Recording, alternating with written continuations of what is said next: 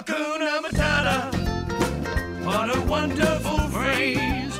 E aí, pessoal, tudo bem? Mais uma semana aqui no podcast Rumo a Orlando. No episódio de hoje a gente vai contar pra vocês uma viagem muito legal que a gente fez em 2015. Já tem bastante tempo, né? ficando velho, hein? Viagem que a gente acompanhou os passos da vida de Walt Disney. Saímos de Orlando, fomos até Chicago, depois Marceline, Kansas City, depois Los Angeles. Mostramos lá na época no nosso blog, fizemos várias postagens, mas como de lá para cá nossa audiência cresceu bastante, muito obrigado, graças a vocês. Muita gente não conhece essa viagem, não conhece essa história, e a gente resolveu transformar isso no episódio porque é, tem uma, uma riqueza de detalhes maior a gente poder contar para vocês com as nossas próprias memórias, lembranças. A gente vai lendo aqui o nosso post no blog, né? Que data de. Quando foi a viagem? Setembro. Setembro de 2015. E aí a gente vai vendo as fotos e contando para vocês. Mas antes, vou novamente dar aquela moral pra galera que tá sempre ouvindo, os ouvintes mais fiéis e assíduos que já estão aí com a gente já desde episódio 7, eu acho, 8, que foi a nossa volta. Esse é o episódio 13. Então já tem mais de um mês aí que a gente embalou direto, sem falhar nenhuma vez. Olha aí que milagre. E vamos lá ler os comentários que vocês deixaram em relação ao episódio 12, que foi sobre. Já esqueci, tô velho. Ah, falamos sobre os perrengues das viagens de vocês. Dos leitores. Vocês mandaram. Leitores não, ouvintes. É, ouvintes e seguidores. Samara Lopes foi a primeira a comentar na semana passada. Eu ri demais, kkkk. Também já passei perrengue, tá doido. Polícia parando, perdido na estrada, mas é sempre divertido. Se você não ouviu. Depois que passa, é. É, o episódio da semana passada tá recheado de história de perrengue, tem uns que são é, bizarros. Então, para os comentários fazerem sentido, eu aconselho que você vá lá e ouça o episódio, porque tá muito engraçado. E a gente consegue sempre tirar alguma lição, né? Contar para vocês alguma experiência que vocês podem ter. Porque é mais barato você aprender com os erros dos outros, com os erros dos outros do que com seus próprios erros. Luana Tatarém falou o seguinte: Caramba, eu fiquei ansiosa pelo podcast de hoje, já estou na abstinência. Eu queria mais episódios por semana. Jesus me abençoa. Pode cobrar pra dona Rebequita, porque a situação aqui da gravação é tensa. Depois de um dia de trabalho, muita coisa pra resolver, a gente ainda consegue tirar um tempinho pra gravar um episódio. Imagine mais Não, episódio por sem semana. condição, Dois, três, gente. quatro, cinco. A Nossa. não ser que a audiência cresça bastante, nós consigamos aí atrair patrocinadores, um podcast fique igual ao nosso blog, rico, milionário, maravilhoso. Aí a gente consegue fazer mais episódios por semana, mas só depende de vocês. Então compartilha aí com a galera. Marcela Arnold. Bora seguir o Rumo Orlando contra Arnold deve ser Arnold. Né? Não, Arnold. Como A- é que escreve? A-R-N-O-U-D. Arnold Schwarzenegger. Sei lá. Mas tá. Não, é, deve não ser sei. Arnaud. É, se já francês, o nome é Arnaud. Marcel, mas aí seria Marcela, né? Seria Marcel, seria Marcel, Marcela Arnaud. Bora seguir rumo a Orlando e contratar o serviço deles para você ser, não serem perdidão. Alívio de saber que não somos únicos a ter perrengue em viagem. Infelizmente, ter. Infelizmente, ter pessoas que passaram algo pior que a gente. Aí tem uma risada francesa assim, ó. Có, Valeu, Marcela. Obrigado. Marcos de Souza, para não ficar perdidão e relaxar no avião só com bastante preparação. Olha aí que dá rima, olha a rima, Felipe. Agora que eu vi que ele colocou aquelas coisinhas de, de música, sabe? Uhum. Aquele desenho, ele quis fazer uma rima para não ficar perdidão e relaxar no avião só com bastante preparação. Hum, obrigado. legal. Olha a rima que dá, olha a rima. E Felipe, sugestão para substituir o banquinho da Sephora. Sephora, não sei. Maridódromo, no shopping ah, Vila Velha isso, tem. gente? Ele, ma- ele mandou uma foto Parabéns, disso. vocês são ótimos. Maridro... Mari... Dródromo. Maridródromo. Tem um maridódromo no shopping Vila Velha. É, aí eu fui pesquisar o que, que era isso. Eles fizeram uma sala com sofá, televisão, Não sacaneia. é, sinuca, é, totó. Só essas Pebolim. coisas que homem gosta, sabe? E aí a pessoa fica lá esperando a mulher fazer E o nome é- compras. e o nome é Maridódromo. Maridró... Maridó... Tá Gente, difícil não falar consigo falar. Tô Maridódromo. tô igual uma professora minha da faculdade que ela não conseguia falar dragão de jeito nenhum. Ah, eu lembro dessa mulher. Lembra dessa, dessa né? mulher? Ela, toda hora ela falava, "Ah, não sei o que, dagrão, dagrão. É maneiro, vou mandar lá no, no- nas sugestões do Premium Outlet, mandar instalar um maridódromo lá. Pra gente se distrair enquanto vocês fazem essa, essa coisa. Mas vai ter. Vai ter que ter criançódromo lá também, mulheródromo, porque é esposódromo. É, não, é mas que o é? maridódromo Porque- não é só pra homens. Então, isso que eu tô falando. Um monte de gente. Porque na hora que os homens também estiverem entrando naquelas lojas que vocês sabem que a gente gosta também, a mulherada também precisa de um mulheródromo lá. Rogério Turati, episódio hilário. Abraços. KKKKK. Mais uma vez aí, vocês estão botando na nossa conta uma obrigatoriedade de ser um. Esse episódio de hoje vai ser mais é, histórico, assim, mais dramático. Não vai ter muito. vai ser- não, dramático não no sentido de que foi um drama a viagem, mas dramático no sentido de ser apenas uma história contada, né? Não é, não- quer É, dizer, não sei, né? Vamos lá. acho que não vai Tal- ter nada de engraçado Talvez a gente vá vendo mas- as fotos aqui, lembrando de algumas coisas, mas vamos lá. Cassiana Domingues. Como de costume, eu ouvi o podcast de vocês no carro e chorei de rir. Ainda mais com a história da minha conterrânea de Curitiba. Maravilhoso. Lisiane Rincon. Desde sexta-feira passada estou fazendo uma maratona do podcast de vocês. Comecei pelos episódios 2015 e fiquei assim. Aí botou um monte de carinha de coraçãozinho assim. Com a história do pedido de casamento da Rebeca. Ah, ficou cheia de ah, carinha de love, assim, sabe? Pela história de pedido de casamento que tem que ouvir lá os episódios antigos pra saber como é que foi isso aí. Muito romântico esse Felipe. Obrigado. Posso dizer que já sou viciada no podcast e sou ainda mais fã de vocês. Quem- Você tá rindo de quê? Eu sou romântico? Já fui Ai, mais, né? Isso que eu eu pensei, mas eu não falei. Ah, o romance tá no coração, né? tá nas Eu atitudes. pensei, mas eu não falei. Esse mês a gente fez aniversário de casamento. Cinco anos de casamento. Hoje eu te falei isso e você falou assim: Ah, é? E você lembrou no dia também? Não, mas eu pelo menos eu Ah, lembrei no então tá mês. bom. o mês. O mês está só Ah, começando. para de- dá licença, que eu tô recebendo elogios aqui nos comentários, por favor. Felipe é muito romântico, cadê? Já até me perdi. Posso dizer que já sou viciada no podcast e sou ainda mais fã de vocês. Quem sabe, se der a sorte, a gente se encontra pelos parques em fevereiro. Meu marido sempre me vê assistindo aos vídeos e diz que o Felipe tem cara de gente boa. Isso você é. E é claro, não posso esquecer do perdidão. Perdidão foi a palavra mágica da semana passada. Abraços e sucesso. Vocês são óticos. Óticos. são ótimos. Valeu, Lisiane. Obrigado. Obrigada, beijo. Eu sou... O que, que você falou? Que eu sou... Eu sou o quê? Sou mesmo? Gente boa. Ah, sim, eu sou gente boa pra caramba. Eu sei, eu sei. Todo mundo que me conhece sabe. Quem me acompanha sabe.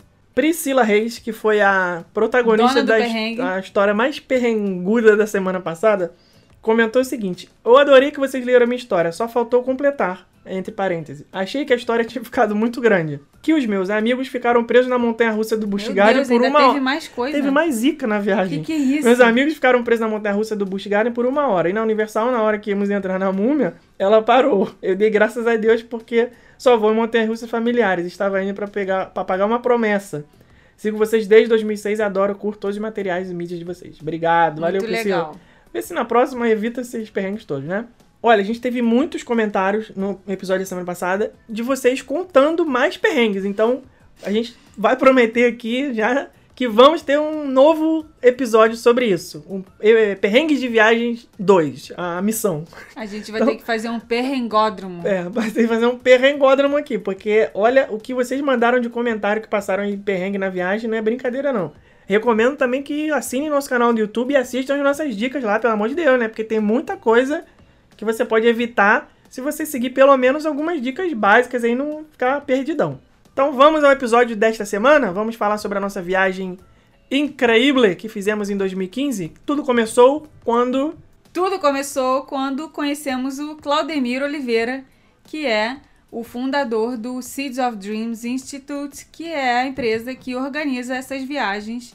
Claudemir é aí um fascinado pela história do Walt Disney e ele levou esse fascínio dele para vida real e trouxe aí para a vida de outras pessoas. É, a gente vai tentar trazer o Claudemir aqui alguma vez, algum episódio, pra falar um pouco mais é, sobre a história dele, que é muito bacana também, né? Uhum. A história que ele tem com a Disney, lá de abertura do primeiro escritório da Disney no Brasil, episódios de sucesso aí que ele teve na trajetória profissional, então acho que vale a pena a gente trazer ele aqui algum dia pra ele, ele mesmo contar a história. Mas basicamente ele é um ex-funcionário da Disney, trabalhou lá muitos anos.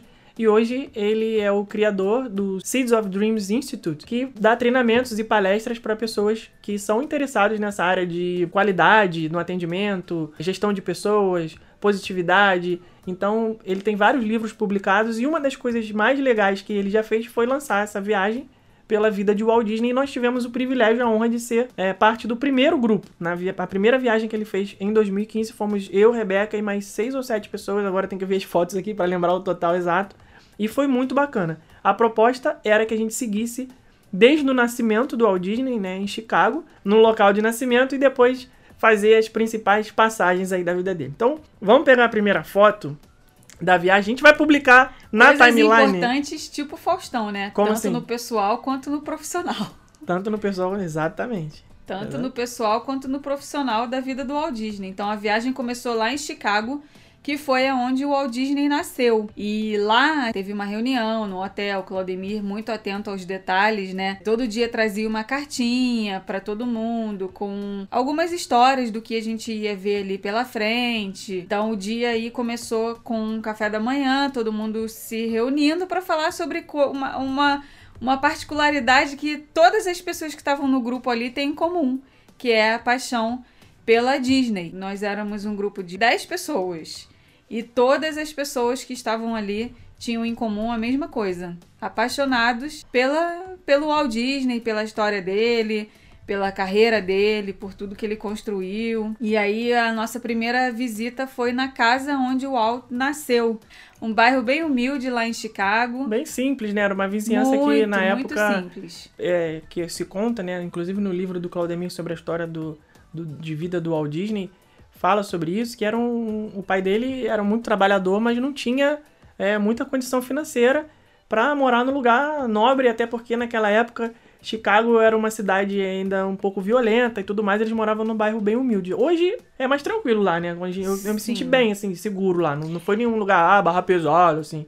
Foi uma vizinhança É simples. bem residencial e simples, assim. Pra vocês terem uma ideia, quem construiu a casa foi o próprio pai dele. A mãe dele, a Flora, ela era arquiteta e então ela fez o projeto da casa e o pai construiu. E aí moravam ali naquela casa, super simples também, dois cômodos apenas, moravam ali sete pessoas da família. Então pra vocês verem aí Ah, como era eram guerreiros, né? é, como eles eram bem simples mesmo. E o Disney morou ali naquela casa até os quatro anos dele. E essa casa, hoje, ela é, se transformou num museu. As pessoas podem ir lá visitar essa casa. Na época que a gente foi, ela, esse museu estava sendo construído ainda. Eles até fizeram lá uma homenagem pra gente, colocaram tijolinhos no chão com o nome das pessoas. O nosso nome tá lá nessa casa, né? No chão dessa casa, escrito lá Rumo a Orlando. A gente vai, vai achar aqui as fotos pra É, colocar isso lá no post foi- do Instagram. É um, é um programa que os, os organizadores dessa. É, se chama Walt Birthplace, né? O local de nascimento do Walt. A família, infelizmente, até pouco tempo não se importava muito. Então, uma empresa com mais alguns fãs, eles compraram a casa e fizeram esse programa. Hoje em dia tem um site super profissional, você pode patrocinar a obra para reforma. A casa hoje, o Claudemir vai lá com grupos, eles podem entrar. Nessa época não, não podia. As fotos que a gente tem são só na, na parte de fora, porque estava ainda começando essa reforma e uma maneira que eles escolheram para angariar fundos para tocar a obra e reformar e não deixar morrer essa memória do Walt Disney foi vendendo esses tijolos. E o, Cla- o Claudemir presenteou a gente, cada um participante desse primeiro programa ganhou um certificado e um tijolo, então tá lá na, na porta da casa onde o Walt Disney nasceu, o nosso tijolinho escrito rumo a Orlando e mais uma mensagem que a gente escreveu. Então é um- uma honra muito grande ter isso, porque nós, como fãs de Disney, né, se você sabe da existência do Rumo Orlando, que começou lá em 2011 e tudo mais, nós não começamos o Rumo Orlando porque viemos morar ah, em Orlando e, ah, já que a gente tá aqui, agora vamos trabalhar com turismo. Não. A gente já tinha o Rumo Orlando, já sempre era uma paixão nossa. Eu sempre gostei muito dessa história. Inclusive, quando eu me formei na faculdade, eu fiz faculdade de engenharia de produção, eu fiz um programa de. um trabalho de conclusão de curso, né? O TCC, o temido TCC, foi sobre é, gestão da qualidade em grandes empresas de entretenimento e usei a Walt Disney Company como pano de fundo pro meu trabalho. E tirei 10, foi super elogiado. Eu usei muita base de pesquisa o livro da Ginha Nader, contava essa história também. Então eu sempre fui um apaixonado, a Rebeca também, por essa história. Foi muito legal a gente ter podido participar disso. Então tá lá, no local de nascimento do Walt, foi surreal. E nesse dia, não sei se você lembra, foi no dia 4 de setembro de 2015, o dia que a gente foi lá. Que por acaso é o meu aniversário também, então foi um baita de um presente. É, nesse mesmo dia, depois que a gente saiu da casa onde ele nasceu, a gente foi visitar a igreja que eles frequentavam, né? Que, que ele e a família dele frequentavam. E essa igreja aí tem um, um significado importante, porque foi dali que surgiu o nome do Disney, né? É Walter Elias Disney. Esse nome é a junção do nome do pai dele, que se chamava Elias, né? Elias, com a junção do nome de um amigo que frequentava a igreja junto com eles, que se chamava Walter. As duas esposas engravidaram juntas. Olha que legal essa história. E elas prometeram que cada uma ia colocar o nome na criança do marido do, da outra. Então a mãe do Disney ia colocar o nome dele baseado no nome desse amigo, do Que pai seria dele, o Walter. que seria o Walter. E essa moça colocaria o nome do Elias, que era o outro marido, né? Uhum. Eram dois casais, então um ia colocar o nome do outro. E aí, com isso, o nome do, Di- do Disney ia ser Walter Disney. Só que aí o pai dele, não satisfeito, colocou o nome dele mesmo ali no meio. Então ficou Walter Elias Disney. É, depois de a gente ter ido na casa e na igreja, a gente foi até a escola, né? Que eles estudavam. Na verdade, o irmão do Walt Disney que estudou nessa escola, se não me engano. Gente, olha só, só um disclaimer, né? Faz tempo que a gente fez essa viagem e faz tempo que a gente leu sobre a história do Walt Disney. Então, poxa, são 66 anos de história, não vão lembrar de todos os detalhes. Então, se por acaso a gente der algum furo aí, não é porque a gente tá falando bobagem, é porque a gente esqueceu, tá? Então, a escola que a gente, for, que a gente foi, eu não lembro se era exatamente frequentada pelo Walt Disney. Eu acho que não, porque ele era muito Não, novo, era né? pelo Era o, pelo irmão, né? Pelo Uhum. Roy. É, eu, eu, eu fiz esse disclaimer porque eu tô vendo as imagens aqui da escola e tô lembrando, pô, acho que o Walt não, não estudou aí, né? Quem estudou Não, foi o irmão. o- Foi o, né, na Roy elementary que estudou na school. nessa escola. E o Roy, para quem não sabe, é- era o, o responsável por toda a parte financeira, de contabilidade da Disney. Ele era assim, o Disney era o sonhador que queria colocar a empresa lá no céu, no matter what, né? Não importava quanto isso ia custar, quanto tempo ia demorar. Ele queria colocar, tirar os sonhos dele do papel. E o Roy era aquele cara que sempre puxava ele para a realidade. Não, isso vai ser muito caro. Não, não é por Mais aí. dívidas. Não, mais dívidas. Não, não dá para fazer. Foi bem legal ter ido nessa escola assim, né? Ver essa escola assim de perto, porque ali que já estava se desenvolvendo meio que um gênio da contabilidade, né? Que era o Roy. É, então, sociedade de empresa normalmente tem que ter esse equilíbrio, né? Não pode ser dois sócios que tenham super habilidade na mesma coisa, porque eles vão entrar em conflito de ideias, então provavelmente não vai dar muito certo. O ideal é que tá agora uma aula de, de um pitaco de empreendedorismo aí para você que tá ouvindo. Se você for fazer uma sociedade, é bom você ter um sócio que não seja exatamente o mesmo perfil que você. Faça como o Walt Disney e o Roy Disney. Tenha uma mente criativa e uma mente que é, segura um pouco as rédeas, porque sabe que as pessoas criativas, né, para elas não. O céu é o limite. Aproveitando essa passagem por Chicago, que foi bem rápida, um dia só, a gente foi visitar também a faculdade que o Disney depois frequentou. A gente vai passar agora para a parte de Marceline, que foi onde ele passou a infância, mas depois dessa fase da infância dele, ele retornou para Chicago e ele fez uma faculdade lá. Então a gente também foi nessa faculdade para conhecer, que hoje ela se chama Chicago Bulls College Prep. Claudemir Oliveira lançou também recentemente um livro sobre a história do Roy. Ainda não li, já tive o privilégio de receber aí uma cópia autografada. A gente teve um encontro com Claudemir recentemente. Ainda não comecei a ler, já terminei os do Walt Disney, mas tô lendo outros livros por enquanto. Ainda não comecei a do Roy, mas também tô super curioso para ver esse lado aí da história. Então, depois eu falo pra vocês aí como é que foi o livro. Tem coisa ali nesse livro que vocês não vão encontrar em outros lugares, até porque na biografia do Roy Disney, essa é a primeira. E aí é mais um motivo de orgulho pra gente, porque é do Brasil, né? Essa viagem de Marceline também não tem ninguém que faça, além do Seeds of Dreams. Então, fiquem ligados aí, porque se quiserem saber sobre a história do Roy Disney também, tem o livro do Claudemir. Como ele é muito ligado nos detalhes também, como o Walt Disney, a viagem foi como era feita naquela época. A gente poderia muito bem ter pego um avião, né, para sair de Chicago e ir para alguma cidade próxima lá de Marceline, obviamente, que Marceline não tem aeroporto. Vocês vão saber por que daqui a pouco, mas Claudemir fez questão que nós fôssemos de trem, assim como eles viajavam naquela época, né? No começo lá do século 20, 1900 e pouquinho, a família do Walt Disney pegou o trem para sair de Chicago e de mudança para Marceline e lá fomos nós. É, foram aproximadamente 5 horas de trem e foi muito legal, porque foi a primeira vez que a gente fez uma viagem de trem, assim, nesses trens de filme, sabe? Não, para mim foi a primeira vez que eu andei de trem na minha vida. Sério? Não, já, já andei de trem, gente. Madureira! Já fui muito pra Madureira de trem. Trem. É muito. isso aí, sem nem vergonha não, seu orgulho, essa é, história. Bato no peito, porque é aquilo lá que me botou Falar no chão. nisso faz tempo que a gente não vai no Mercadão de Madureira, né? Comprar uns negócios lá pra. Fantasia de carnaval. E- E aí a gente foi de Chicago para La Plata de trem. La Plata é uma cidadezinha que fica ali perto de Marceline. Por que, que a gente ficou lá? Porque Marceline é tão pequeno, mas tão pequeno, que só tem um hotel na cidade. E esse hotel não tinha mais vaga, então a gente teve que ficar numa cidade vizinha. Então foram cinco horas de trem, foi a primeira parte que a gente pegou aí, o trem na- nessa viagem toda. E foi muito lindo, porque passa por cada visual, né? A gente atravessou o rio Mississippi. Isso que eu ia Na falar, hora do pôr do sol. Foi, aqui- Essa foi esculacho, foi demais. Tem uma foto aqui do rio Mississippi no pôr do sol, que é a coisa mais linda do mundo. E esses trens que a gente pegou nessa, nessa viagem, eles são daqueles, né, de dois andares, tipo filme mesmo, sabe? Aquele. Como é que é o nome daquele filme do Johnny Depp? O, assal, é, o assassinato No Expresso do Oriente. no Expresso do Oriente. Tipo esses trens, assim, de filme, bem legal. Nesse dia era aniversário do Felipe, de noite a gente comemorou num restaurante mexicano lá.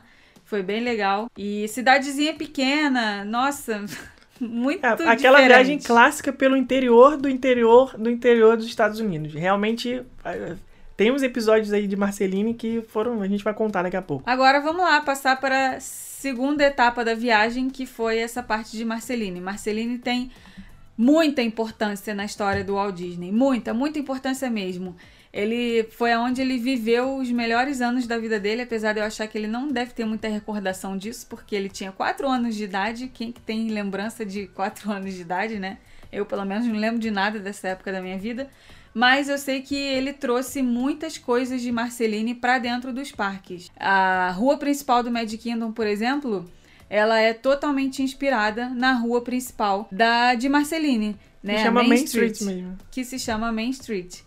Tem lá o City Hall, igualzinho tem lá na rua original. Tem lá a Confectionery, igualzinho tem. Um restaurante. Um relógio. Um relógio. O correio. Enfim, tem tudo igualzinho. Dá pra dizer que a Disneyland, a Main Street da Disneyland foi uma réplica exata de, da Main Street. Exata não, mas muito fiel à Main Street de Marceline. E, e essa cidade fica no estado do Missouri.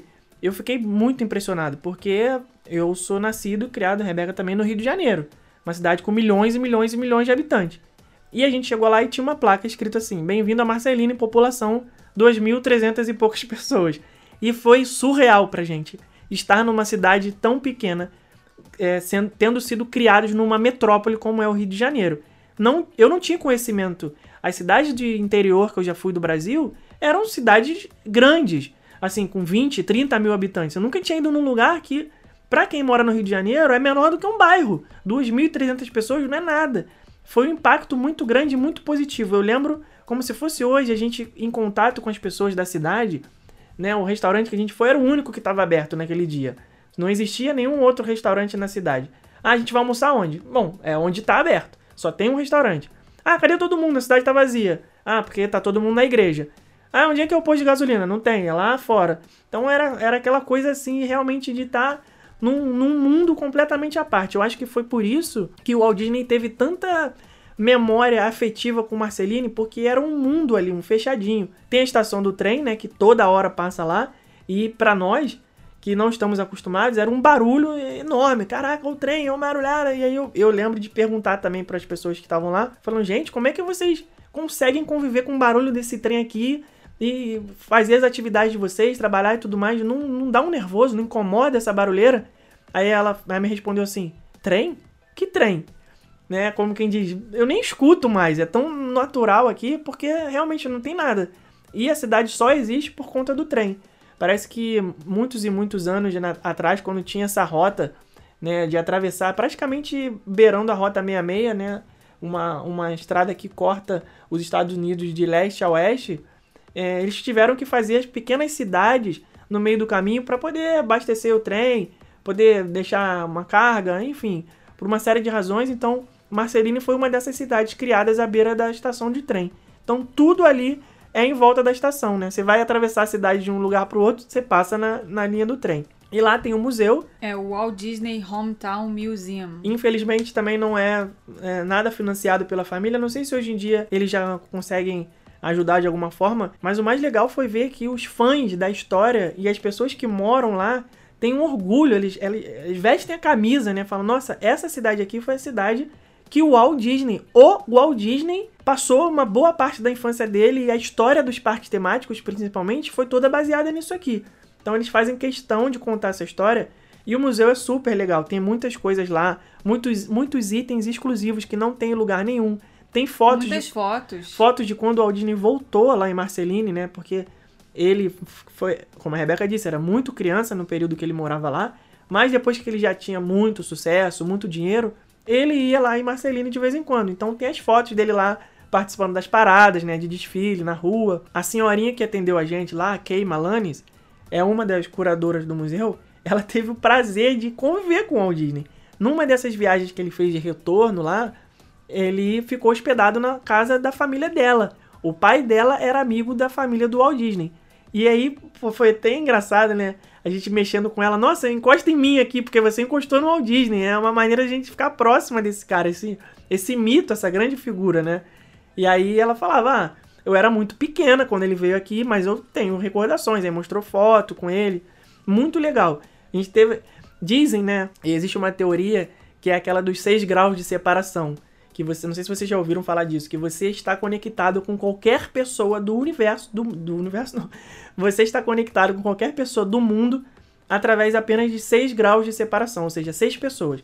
Se você pensar, por exemplo, ah, é, ah, você conhece o cara da padaria aí do seu bairro, você já cumprimentou ele, apertou a mão dele. Esse cara da padaria conhece um cara que é jogador de futebol. Esse cara que é jogador de futebol conhece um cara que é governador da sua cidade. Esse governador conhece o presidente da República, o presidente da República conhece a Rainha Elizabeth. Então você, através de 6 graus de separação da Rainha Elizabeth. E a gente pulou vários graus desse, porque a gente falou com a Kay Malanes e a Kay Malanes é, conhece o Walt Disney, né? Teve o prazer de ter convivido com ele uma parte. Então, é, desculpe, mas eu sou amigo do Walt Disney. Solta o atestado de babaca. Uma coisa muito legal que eu lembro desse museu foi que eles tinham lá uma réplica da sacola que o Disney entregava os jornais em Kansas City, que já é, vai ser aí a terceira etapa da viagem que a gente vai contar daqui a pouco. Mas quando ele morava lá em Kansas City, ele trabalhava entregando jornal. E uma das coisas que o pai dele ensinou a ele foi que ele nunca é, jogasse o jornal de qualquer jeito. Ele tinha que colocar o jornal, o jornal ali na porta da casa da pessoa certinho, sem correr nenhum risco de quebrar algum vidro, sem correr nenhum risco da, deles acharem as páginas reviradas. Então ele tinha que botar ali, tintim por tintim, o jornal certinho. E vem daí, né, um- uma das coisas que influenciaram no jeito do Disney fazer os parques nos mínimos detalhes, vem daí desde a infância dele que o pai dele ensinava esse tipo de coisa pra ele. Se é pra fazer, vamos fazer direito, né? Vamos fazer bem feito. Exatamente. E tem lá nesse museu uma réplica desse, dessa sacolinha de jornal que ele entregava. Eu acho que legal. vai ficar mais fácil a gente colocar os links pra esses posts do blog lá, porque se a gente for colocar foto por foto, Não vai, vai dar um trilhão de fotos. Então a gente coloca nos stories. Você que tá ouvindo esse episódio, vai lá nos stories do nosso Instagram, arroba. Tem um link lá pra você ver todas essas fotos. E aí vai ficar muito mais imersivo o episódio. Se você, eu sei que tem gente que, óbvio, né, falou que é, ouve no trânsito, ouve na academia, ouve em casa, né, fazendo outras coisas não vai conseguir acompanhar em tempo real. Mas depois, se você puder dar uma olhada nessas fotos, vai ser muito mais legal a experiência pra entender do que a gente tá falando. Passando pelo museu, a gente almoçou lá nesse restaurante, que era o único inclusi- inclusível. Inclusível, eu lembro até hoje da sobremesa chamada Dusty Miller, que é aquele sorvete com aquele pozinho de paçoca e chocolate que não existe em nenhum outro lugar do mundo, só tem nesse restaurante em Marceline. Então, por acaso, se algum dia você for a Marceline, você for nesse restaurante, que é o único que tem na cidade, você peça o Dusty Miller. É, Eles vão te oferecer, porque é, é, é, é icônico lá, a coisa mais maravilhosa que eu já provei de sobremesa na minha vida. Voltando rapidinho aqui ao museu, eles fizeram lá, em, como eu disse, né? São dois andares esse museu e tem várias seções. Em uma das seções, eles têm maquete de todas as atrações da Disneyland. Tem maquete do Piratas do Caribe, da Haunted Mansion, do Small World, da estação de trem. É muito legal ver essas maquetes. E outra coisa bem legal lá também é a, a réplica que eles fizeram da sala onde a esposa do Disney viu pela televisão a inauguração da Disneyland. Aí tem lá a televisão igualzinha que ela viu, a mesa, o tapete, tudo igual. Depois do museu, eu acho que foi a parte mais emocionante de toda essa viagem, dessa semana inteira que a gente fez de Chicago até Los Angeles, que foi visitar a Disney Home, que é a casa que o Walt Disney morou lá em Marceline. Hoje essa casa pertence a outra família, a família da Kay Malanes, que é essa senhora que nós Inclusive, encontramos ela novamente duas vezes na D23, né? Ela sempre tá lá com uhum. o stand de, do, do Walt Disney Museum lá no, no Museu de Marceline, nas feiras e eventos de fãs da Disney. Ela, a família dela comprou essa casa e, infelizmente, nós só temos fotos, quer dizer, nós temos fotos de dentro da casa, mas ela pediu carinhosamente que a gente não publicasse, porque era uma uma coisa muito exclusiva, muito privativa e a gente só conseguiu, a gente só teve autorização para postar as fotos é, da parte externa da casa, vocês podem ver aí. Mas foi muito emocionante, porque além da gente ter entrado na casa, a gente estava sendo guiado por uma pessoa que conheceu o Walt Disney pessoalmente e como a família dela comprou a casa da família Disney, é, ela sabe toda a história da casa. Eles mantiveram a casa em duas seções, assim, mantiveram um lado onde foi tudo preservado, o quarto, os móveis, a maneira como a família Disney vivia ali dentro e a outra parte ela fez a casa dela, que é onde ela mora hoje. Foi muito, muito emocionante a gente ter entrado na casa e ter tido o, o, o passeio narrado por uma pessoa que conheceu tudo e falou: gente, aqui era a sala onde a família Disney se reunia, aqui eles jantavam, aqui era o quarto da irmã, aqui era o quarto do Roy, aqui era o quarto dos pais. E a gente foi no quarto do Walt Disney. Nessa hora eu confesso que eu fiquei baqueado. É simplesmente o maior gênio criativo da história do entretenimento do mundo. E você tá lá na casa dele, dentro do quarto, onde ele passou parte da infância. É, tem uma história ali dentro, uma energia naquela casa, né? Que é, para quem é fã é como se. Imagina aí você, uma pessoa, um, um ídolo que você tem, uma pessoa que você é extremamente fã, e você ter a oportunidade de entrar na casa dessa pessoa e ouvir um pouco da história que tem naquele lugar ali. E além disso, a gente estava sendo acompanhado pelo Alex Maher, que é um desenhista da Disney, ele é o responsável pela equipe que desenha os pins. Eu não sei se ele ainda trabalha com isso hoje, mas em 2015 ele era o responsável por essa equipe. E todas as coisas que eram relacionadas à parte criativa do Walt Disney, a gente tinha um plus de ensinamentos do Alex, porque ele também é muito fã, conhece pra caramba. Inclusive fez os desenhos que aparecem nos nossos vídeos do canal no YouTube, né? Se você é inscrito no canal, já deve ter visto que no nosso estúdio tem dois desenhos. Um desenho da Pequena Sereia, que ele desenhou pra Rebeca, e um desenho do Simba, o Rei Leão, que ele fez para mim. No primeiro dia lá em Chicago, a gente estava sentado, reunido na mesa, ele falou, ó, oh, gente, eu sou um desenhista da Disney, eu faço todos os personagens e eu quero presentear vocês. Cada um vai ganhar um desenho exclusivo personalizado. Me digam, por favor, quais são os personagens favoritos de vocês, que eu vou fazer um, um desenho e uma dedicatória. E aí a Rebeca escolheu Ariel, ela, ele fez para ela, e eu escolhi o Simba, é, ele fez para mim. Então a gente tá nessa casa com a família da Kay explicando tudo e com o Alex foi incrível. O Claudemir já tinha ido lá outras vezes, tem fotos do Claudemir lá em Marcelinho na época que ele era um louco visionário solitário que ele viajava sozinho para lá. Então, é, para ele não foi muita surpresa surpresa porque ele já conhecia, mas para todo o restante do grupo foi realmente muito emocionante. E a gente teve a oportunidade de ouvir algumas histórias, como a história da cama, por exemplo,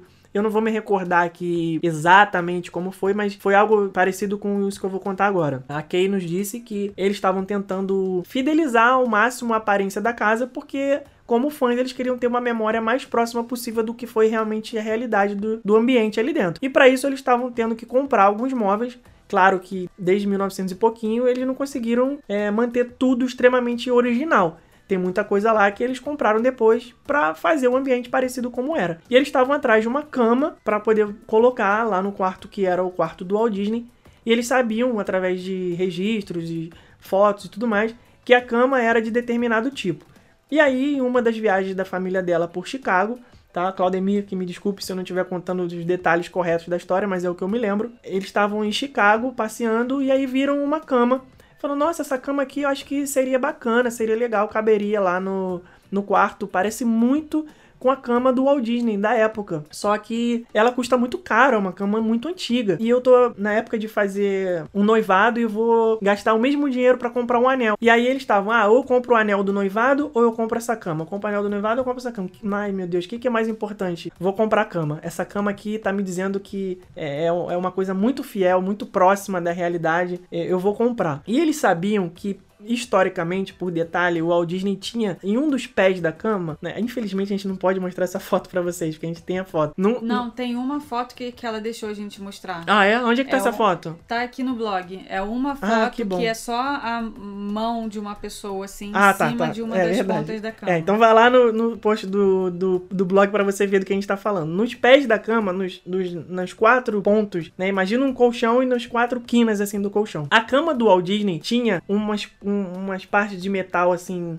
que parecia um, uma, uma tampa de panela, uma urna, e uma daquelas tampas ali soltou e ele brincava de colocar as coisas ali dentro, escondia, né? Brincadeira, desenho, papelzinho, pedrinha, colocava alguns objetos ali dentro porque era como se fosse um esconderijo, uma passagem secreta, coisa de criança, né? Brincar com aquilo ali. E aí, eles lá na hora que eles viram essa cama, anos depois, imagina, mais de 60 anos depois, 50 anos depois, enfim, viram uma cama como essa, falam, nossa, essa cama tá muito parecida com a cama original, muito, muito parecida. Imagina se essa cama aqui fosse uma cama daquelas que você tem um, um negócio é, igual o Walt Disney tinha, que você coloca a mão assim e abre e é uma urna que você. E aí eles colocaram a mão e puxaram e o negócio abria e era exatamente como a cama do Walt Disney. E aí, bom, é, é uma questão de, de acreditar nas coincidências e conspirações do universo para as pessoas que fazem as coisas pensando no bem, né? E ela acredita até hoje que milagrosamente, anos e anos depois, ela conseguiu encontrar a cama exata do Walt Disney, não só uma cama muito parecida justamente por esse detalhe de ser a mesma cama, com o mesmo ferro, com o mesmo detalhe, com a mesma tampinha solta que abria, porque isso não era uma cama que foi produzida para ter um baú ali para para guardar, era como se fosse um defeito da cama. Então ela tinha o mesmo defeito. Então para eles, eles acreditam que é a, a cama original. E aí, como a gente estava lá na casa, como fãs também, ah, beleza, essa é a cama. Eu, eu, Felipe, particularmente acho que é a cama do Walt Disney. Não sei se realmente é, mas a coincidência foi muito grande para ser outra. É, e aí... foi, foi, assim, eu acho que esse dia aí foi o dia mais emocionante da viagem. Ter. Todo mundo é, chorou. Tá, é, impossível não chorar. Todo mundo, assim, super fã da, da história, da vida. E por mais que aquilo ali tudo fosse uma coisa que, ah, talvez, talvez nem seja verdade, né? Se a gente for parar pra pensar, pode Pode ser que ah, a roupa de cama que tá ali na, na cama ali em cima agora não tinha nada a ver com aquela época que é, foi usada só agora. Tentaram ambientar de uma maneira que é, parecesse Ah, mas só de você estar tá ali, né, você acredita realmente em tudo. Depois de ter visitado a casa, a gente, eles encerraram a visita na casa com um churrasco ali, um almoço, não foi? Uhum. Foi é, chamaram as pessoas da família. Foi bem legal, porque eu acho que eles ficaram tão felizes com a nossa presença como nós estávamos felizes de estar lá. Porque eles não acreditaram, falaram, nossa, essas pessoas todas, brasileiros, vieram aqui por, por causa da história do Walt Disney. É Foi um evento, eu... assim, para eles. Sabe o que, que eu acho? Eu acho que eles devem ficar meio de, assim, decepcionados de ninguém da família dar a importância que eles que não são da família dão. Exatamente. E quando eles viram outras pessoas que também não são da família, dando importância igual eles dão, eles se identificaram. Com então, eu acho que por isso que eles receberam tão bem esse grupo todo lá. Aí a gente saiu da casa e foi para conhecer o celeiro. É, o celeiro tem uma história legal porque é onde ele o Disney ia para lá para desenhar. Tinha uma árvore onde ele ficava deitado debaixo da árvore, ficava imaginando várias coisas e botava no, no papel, desenhava, literalmente viajava Desenhava ali naquele celeiro. Horríveis. É, e ali ele foi tendo várias ideias e criança ainda, mas muitas dessas ideias ele também levou para os parques.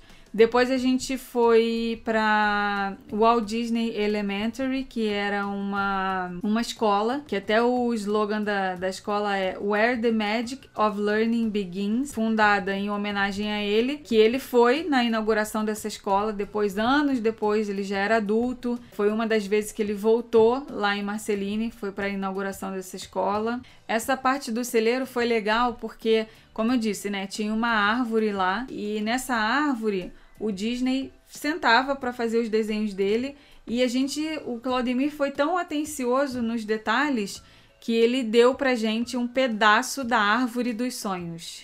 Walt Dreaming Tree and Barn. É exatamente. É a árvore dos sonhos e o celeiro. Essa árvore, ela foi atingida numa tempestade e ela caiu. Ela, a árvore original só tem é, pedaços dela lá, Foi né? quebrada, né? Foi quebrada. E, então ele pegou alguns desses pedaços remanescentes e deu pra gente.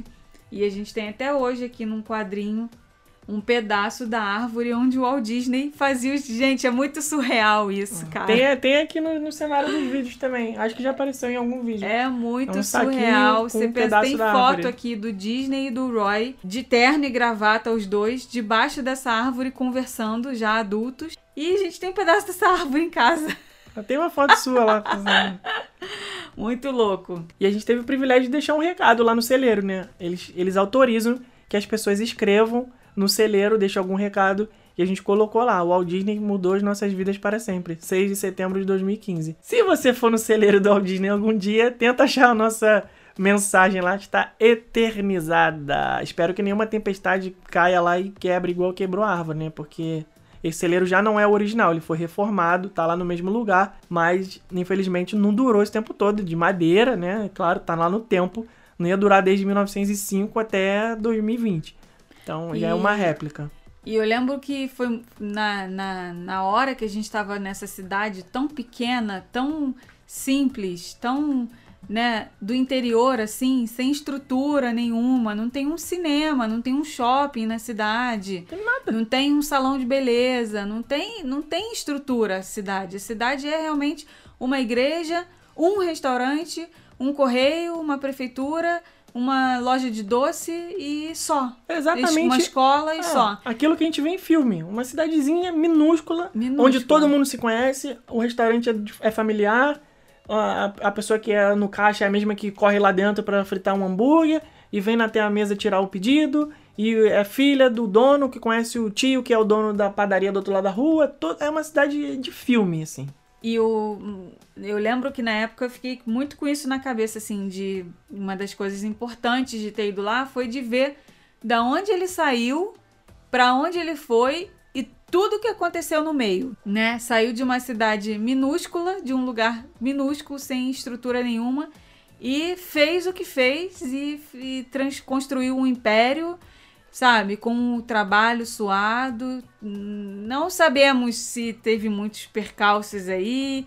Dizem que ele era um, um chefe muito durão. Claro que chefe que não é durão. Claro, Steve Jobs ser. tá aí também. Quer dizer, estava, né? Também já faleceu, É. mas era mesmo perfil.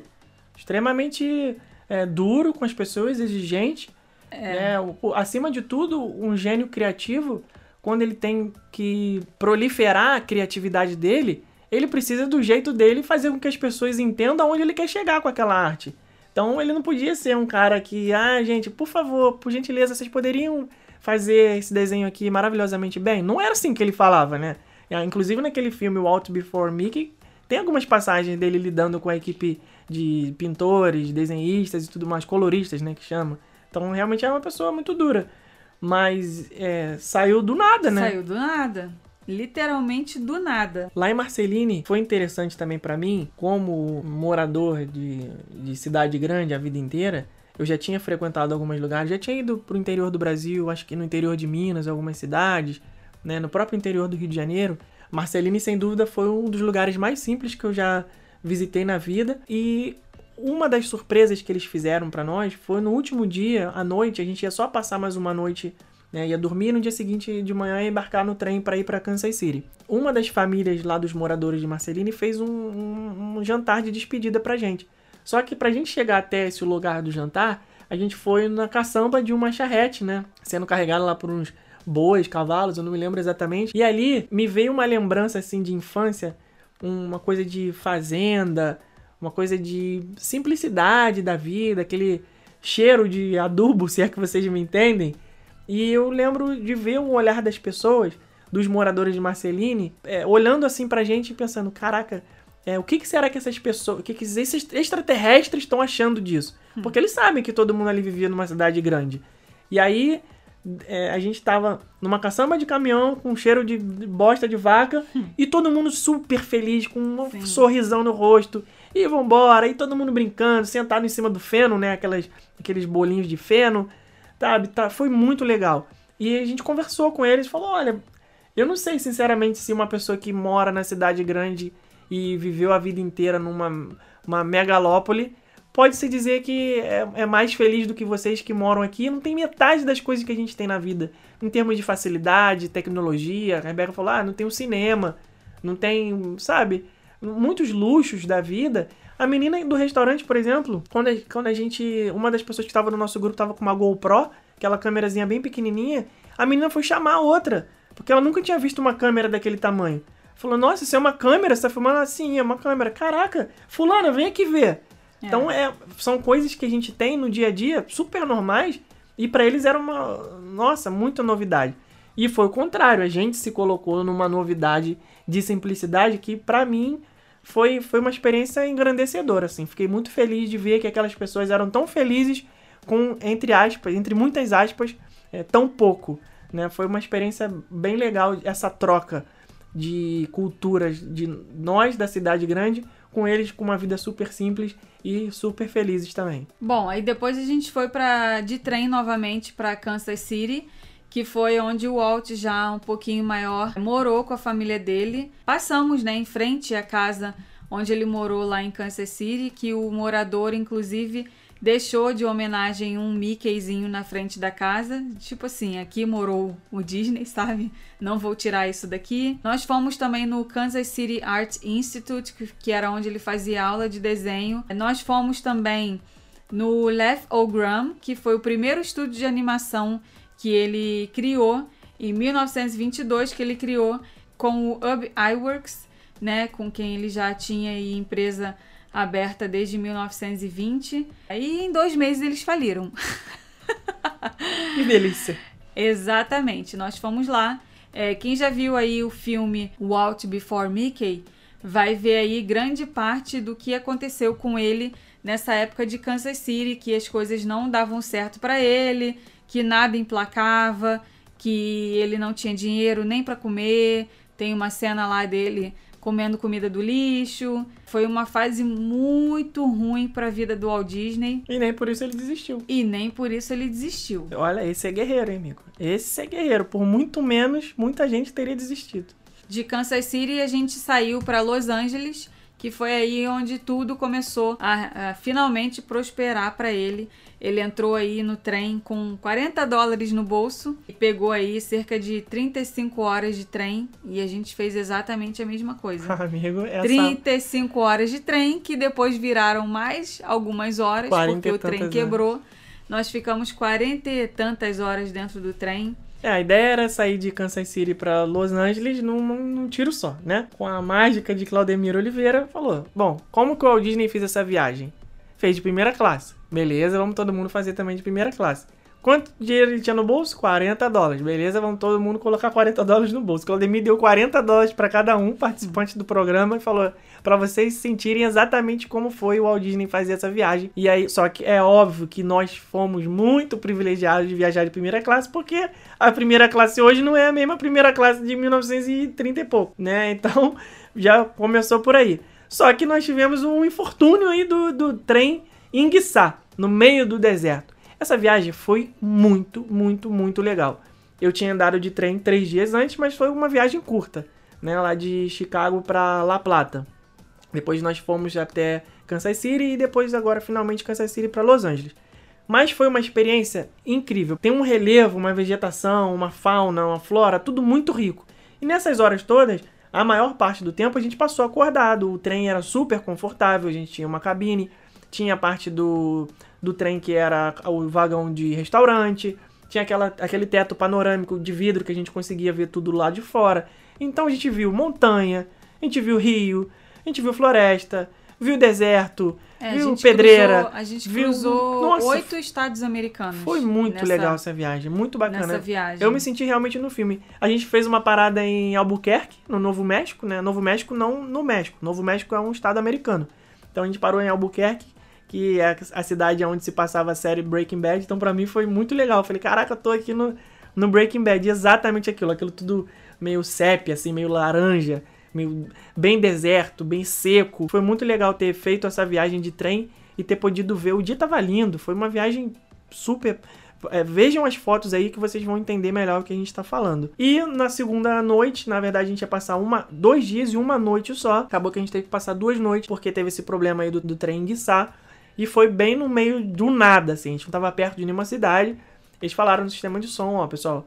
Ninguém pode descer do trem, todo mundo tem que ficar aí dentro, porque aqui é um lugar que pode ter vida selvagem, pode ter urso, pode ter alce, pode ter vários animais, então não é legal, a gente não vai abrir a porta do trem, vocês têm que ficar aí dentro. Mas assim, tava super confortável, tinha comida, tudo, então não foi perrengue nenhum. Teve até sorvetinho Häagen-Dazs aí, tô vendo na, na foto agora. Foi muito bacana essa viagem. Aí o trem foi lá, rebocou a gente, e finalmente a gente chegou em Los Angeles 44 horas depois. Mas foi bom. Teve a cama tava super confortável, inclusive deixo aqui um, uma dica para quem tem insônia, vá passar uma noite num trem Muito que a bom. sua insônia vai acabar. Acho que foi a melhor noite da minha vida. Que fica aquele barulhinho assim, aquele e aquele balancinho do trem. Ah, que maravilha. Nossa senhora. Pudesse, se eu pudesse dormir pelo menos uma vez por semana num, num trem, cara, muito bom. E teve tinha banheiro também, a gente tomou banho, e tudo, foi super confortável. Chegando em Los Angeles, a gente foi visitar a casa que ele morou com um tio dele lá em Los Angeles.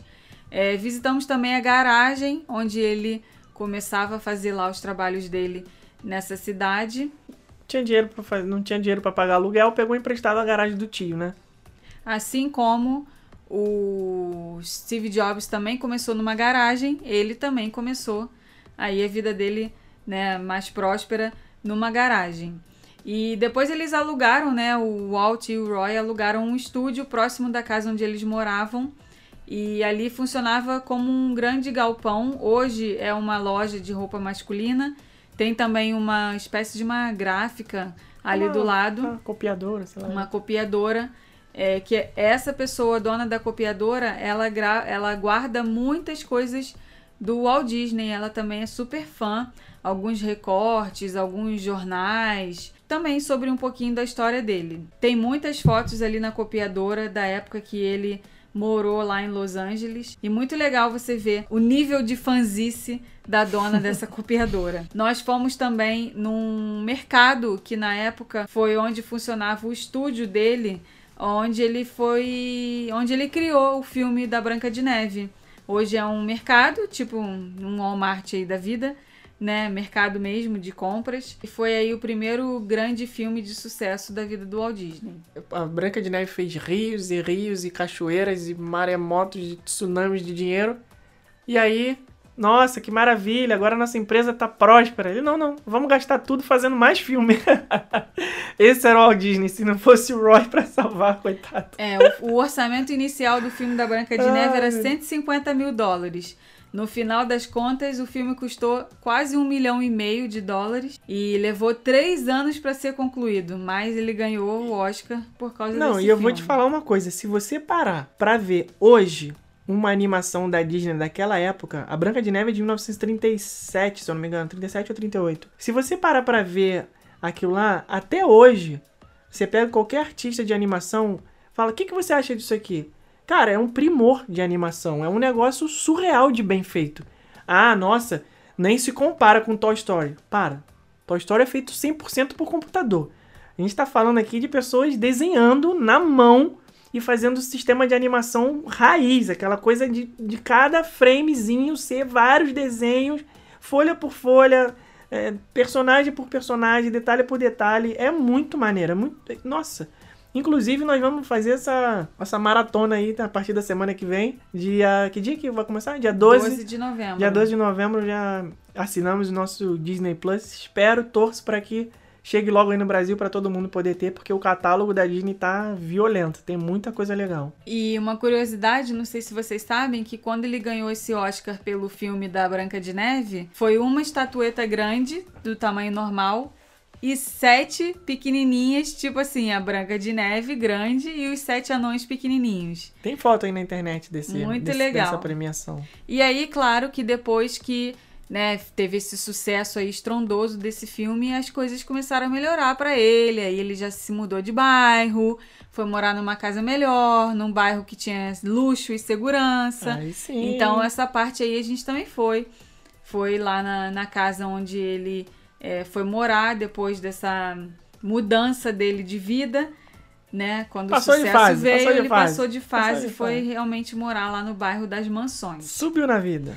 E ele ia almoçar sempre no mesmo restaurante lá em Los Angeles, que é o Tam O'Shanter. Um restaurante bem assim. Gente, eu acho que ele se inspirou nessa, nesse restaurante aí pra fazer Casa da Branca de Neve, porque olha como é esse restaurante, é igualzinho a Casa da Branca de Neve. Olha lá no, no post lá no blog pra vocês verem a foto desse restaurante. Verdade. E, gente, você ir no restaurante onde o cara ia sempre almoçar, onde ele fazia reunião de trabalho, onde ele tinha rabiscos na mesa, que se você olhar lá, eram rabiscos assim de dinossauros, eram rabiscos de coisas já ligadas aos filmes, ligadas aos parques. Eu acho que naquela época ele já devia estar começando com essa ideia de coisa de parque e, e, sei lá, não E- tinha papel na hora pra escrever, Isso ele não é- rabiscava na mesa. Isso não é papo de dono de restaurante, não, porque tem foto dele Tem, lá, é, frequentando o lugar. dele com a esposa e com o irmão. Essa enfim. mesa que a Rebeca tá falando aí, que tem os rabiscos e tudo mais, tem uma plaqueta lá falando This was favorite spot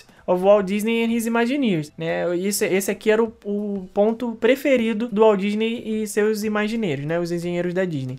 A gente não sabe se realmente ele sentava naquela mesa ali propriamente dita, mas só de ter essa, só, mas só de ter essa expectativa de você estar sentado à mesa onde o Walt Disney frequentava, pra quem é fã também é algo surreal, muito maneiro. E nós conhecemos lá em Los Angeles também o Griffith Park, que foi onde ele realmente teve a ideia de fazer os parques temáticos, porque era um parque da cidade, né, um parque estadual, tipo quem é do Rio, era tipo a Quinta da Boa Vista, né, com vários gramados onde as crianças brincam de correr e tudo mais, brincam de bola, de corda.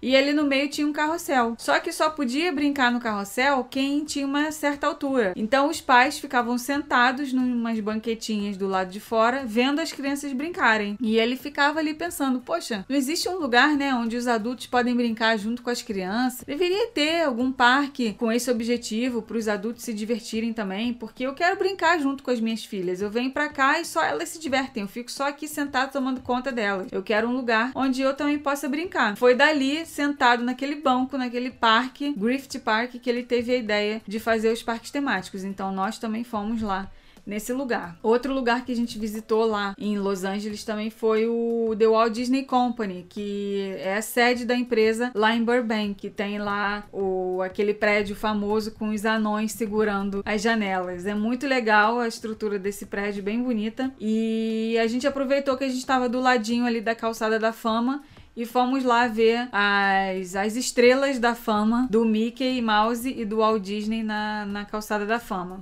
em Hollywood. Aí depois ele já ficou multi-mega milionário e se mudou realmente para as mansões de Beverly Hills. Aí já é outro papo, né, Aí já era outro Aí nível. já é... Já deixou de ser Walt Disney e virou Walt Disney.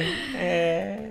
E aí nós fomos também lá na casa onde ele morou na época que ele faleceu. E veio aí a triste notícia do falecimento de Walter Elias Disney. Mas antes de visitar essa parte aí de Los Angeles, nós fomos também para Anaheim, que foi onde ele criou os primeiros parques da Disney, Disneyland, e depois veio aí o California Adventure, mas o parque original Disneyland na Califórnia, que também tem muitas histórias, inclusive aí o Fire Department, que era onde ele tinha um apartamento ali dentro do parque, que era de onde ele trabalhava, às vezes ele dormia lá, ia com a família, tem foto dele nesse apartamento. Só pra contextualizar, quem não tá pegando aí a, a cronologia dos fatos, esse parque Disneyland Califórnia foi o primeiro parque de todos da Disney. Ele é de 1955. Como o Walt Disney morreu em 1966, ele ainda conviveu muito tempo com a criação dele, que foi a Disneyland.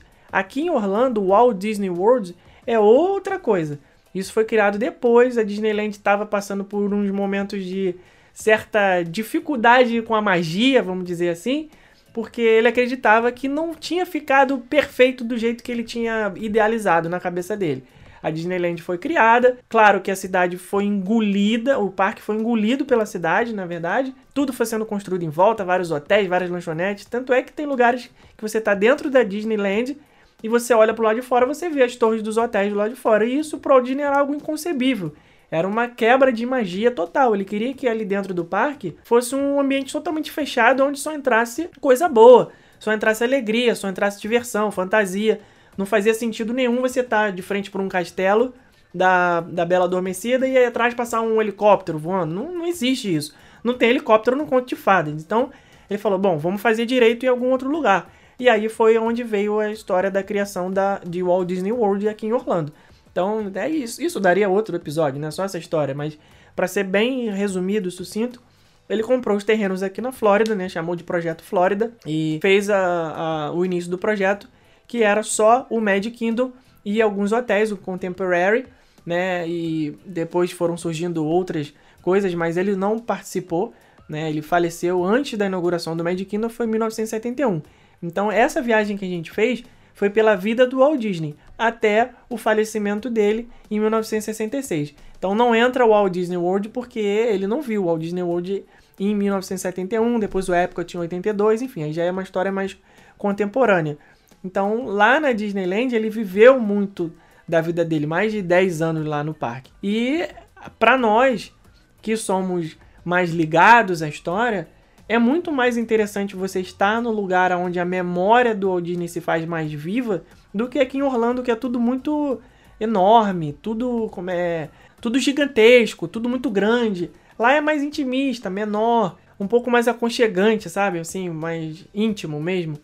E, poxa, você tá no lugar. E aí a pessoa que tá te contando a história, que no caso foi o Claudemir e o próprio Alex Marre, até o Jim Cunningham também, né? Um um senhor que participa também dos programas junto com o Claudemir, que sabe muito de Disney também, já trabalhou vários anos. Já foi até o Papai Noel da parada do Magic Kingdom. É, o Jim tava lá com a gente contando, ó, o Walt Disney caminhava por aqui, onde vocês estão caminhando agora. Ele fazia esse trajeto todos os dias. Essa coisa da name tag, né, aquela plaquinha que tem os nomes dos cast members, ele fazia questão da dele ser o Walt. Ninguém, ninguém chamava de Senhor Walt ou Walter. O dele era Walt. Ele queria que todo mundo chamasse ele pelo primeiro nome. Então era a casa dele, né? Disneyland era um lugar onde ele se sentia bem.